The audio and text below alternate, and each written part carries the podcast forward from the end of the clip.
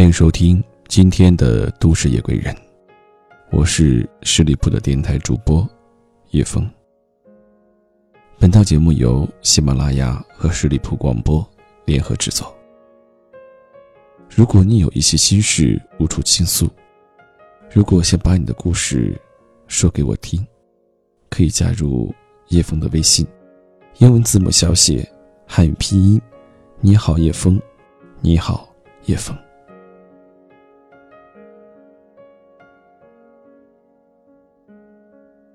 前几天在朋友圈转发了一则笑话。煎饼摊的大妈火了，她和顾客发生争执，因为顾客怀疑她少加了一个鸡蛋。大妈说：“我月入三万，怎么会少你一个鸡蛋？”看到这个消息，顿时很多人当一个笑话看，或者说一个段子。当然，也有网友自嘲：“我们都拖国家后腿，大妈才叫 GDP。”我当时就觉得，这真的一点都不好笑，然后就想到有很多人抱怨或者自嘲，为什么自己读了九八五、二幺幺，赚的还没有外卖小哥多，还没有摆摊的大妈多。每次听到这些带着优越感的自嘲，或者说不忿，我都会立刻想：为什么你的优越感如此之强？你究竟有什么本事？还是多愿意吃苦？你究竟何德何能，就必须比他们赚得多呢？就因为你读了九八五，读了二幺幺，又或者说，我极端的认为，但凡问出类似问题的人，真的很难有很大的出息，因为还停留在这种思维方式的人，很难转变观念。观念的转变，决定了最本质的东西。比学历、比收入的转变，都要难得多。我记得我上大学，包括刚毕业的头两年，也会有一个很烂的习惯：见到新朋友，总是忍不住问一句：“你是哪个学校毕业的？”我们容易区分，去形成天然的印象，又或者说对于某一些学校有着天然崇拜。而对一些并不是太好学校毕业的人，你都很难掩饰脸上的表情，无论是虚假的恭维，还是说了句“你们学校现在也挺好的”，这种时刻我真的尴尬癌都要犯了。这个“野”字放在这里也不知道是什么意思。现在挺好的，我们究竟想表达什么呢？然后你年岁长了。自己在职场上又摸爬滚打了几年，又认识了一些新朋友，慢慢你发现，你再也不会去问你是哪个学校毕业的这种蠢话了。那些我们父母辈根深蒂固的观念，从学校好坏去评判一个人，从工作行业去评判一个人。你在哪里上学？你在哪里工作？你住在哪里？这三个问题就可以。打天下，把一个人问个底朝天了。可是如今已经完全不行，太多人从事着和大学毫不相关的工作，太多人没有办公地点，就是在家里蹲，或者在全世界跑。太多人连固定住所都没有，但不妨碍他们年收入上千万。一个好的旅拍摄影师年收入过百万是基本线。一个在大学时候你看不起，专业就是电子商务的姑娘，在网上开个店，只需要在家里办公，如今早就已经稳稳千万收入。一个你还没有开始讨厌微商的时候，就弄懂了微商传播思路、经营模式的微商，年收入早已过亿。很多人至今也理解不了其中的逻辑，不知道这个世界已经发生了翻天覆地的变化，行业变了，赚钱的模式变了，甚至经营生产模式都正在发生巨大的改变。未来，人工智能甚至要替代掉超过半数的岗位。有些人一路在看着潮水起势的地方，然后毫不犹豫地冲进一个又一个新的浪潮里。而太多人却依然在苦苦投简历找工作，屡败屡挫，还挤破头想要挤进几十年前，还是一个所谓好工作的行业里。好不容易挤进去后，又开始抱怨没发展、工资低，还要去骂这个时代为什么我九八五毕业竟到如此地步，自己却从来没有想过，时代早已变了，自己的观念还停留在十年前，甚至十几年前找工作的时候，也从未去想过，自己除了九八五，还剩下什么。比起机构价值、公司价值，最重要的是，你有什么价值？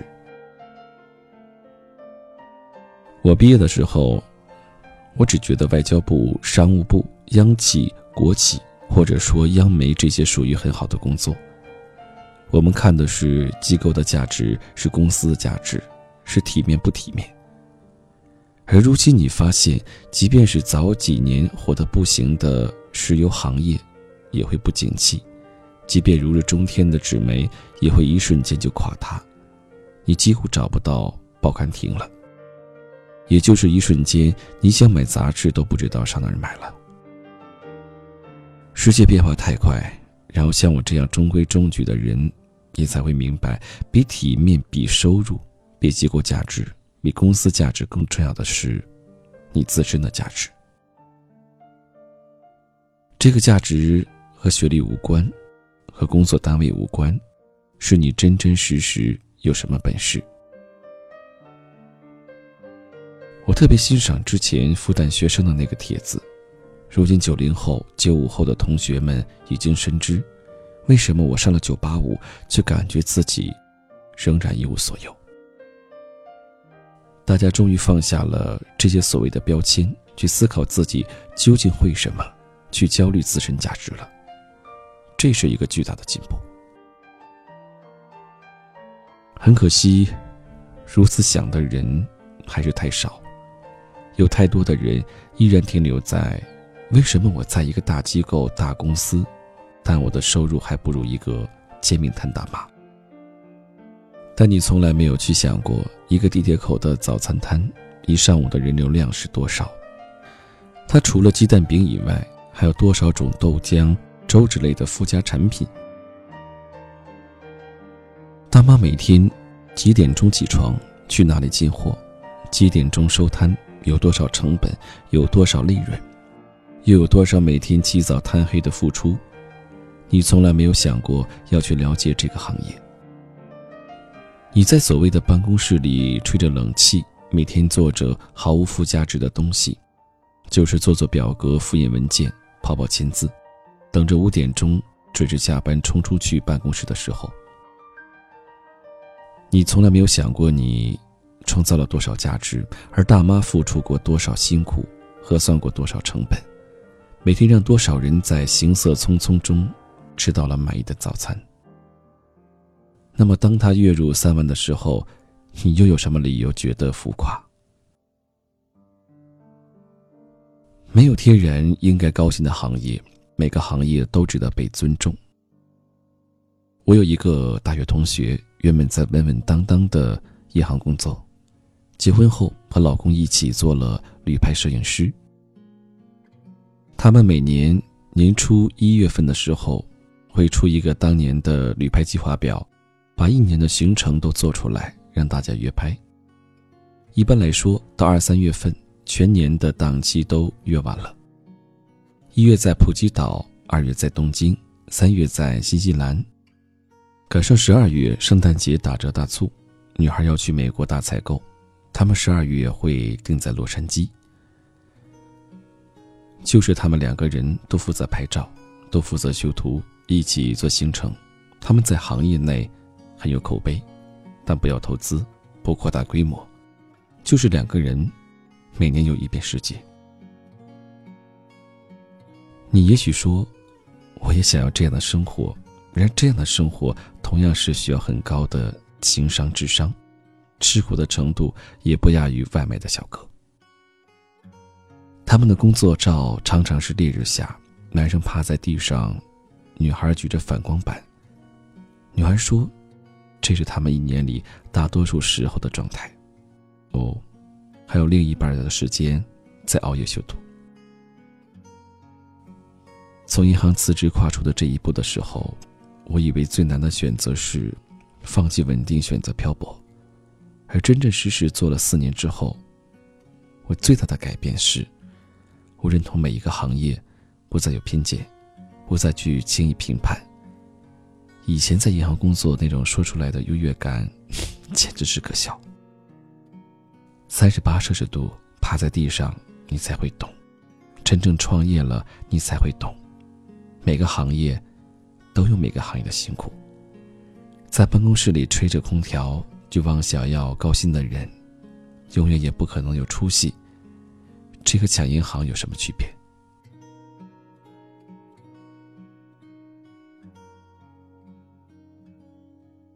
我们完全不能去歧视那些我们理所当然觉得不该赚这么多钱的工作，不能把自己的傲慢、狭隘和偏见。强加给别人。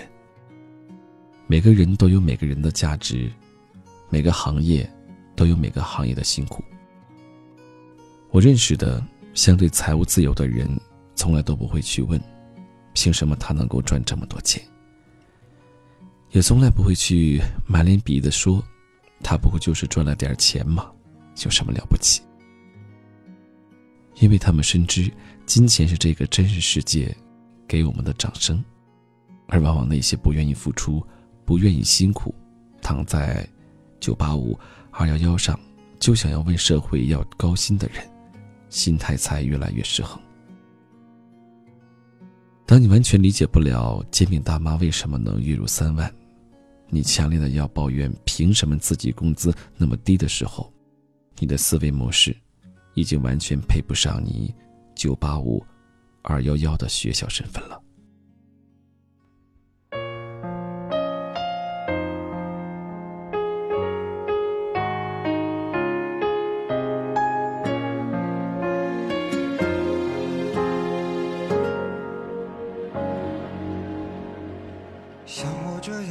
在节目一开始，我们说到了摊煎饼大妈月入三万这样的一个事情。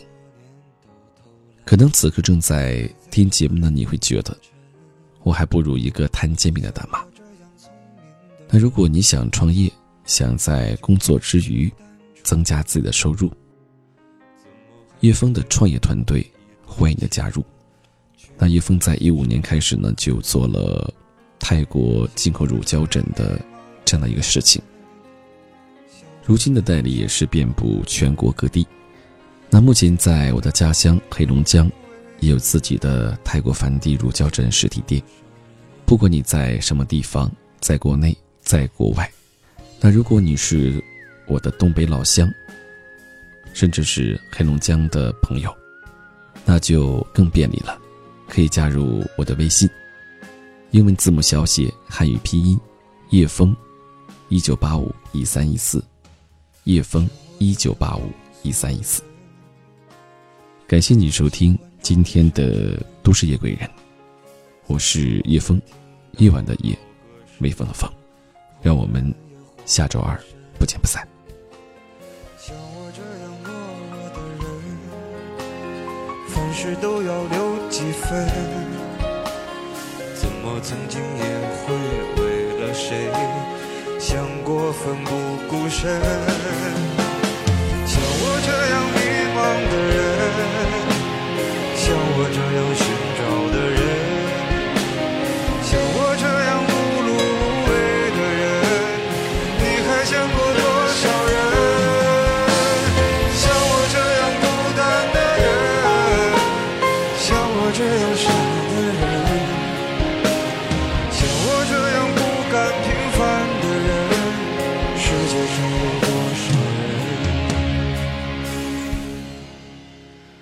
像我这样莫名其妙的人会不会有人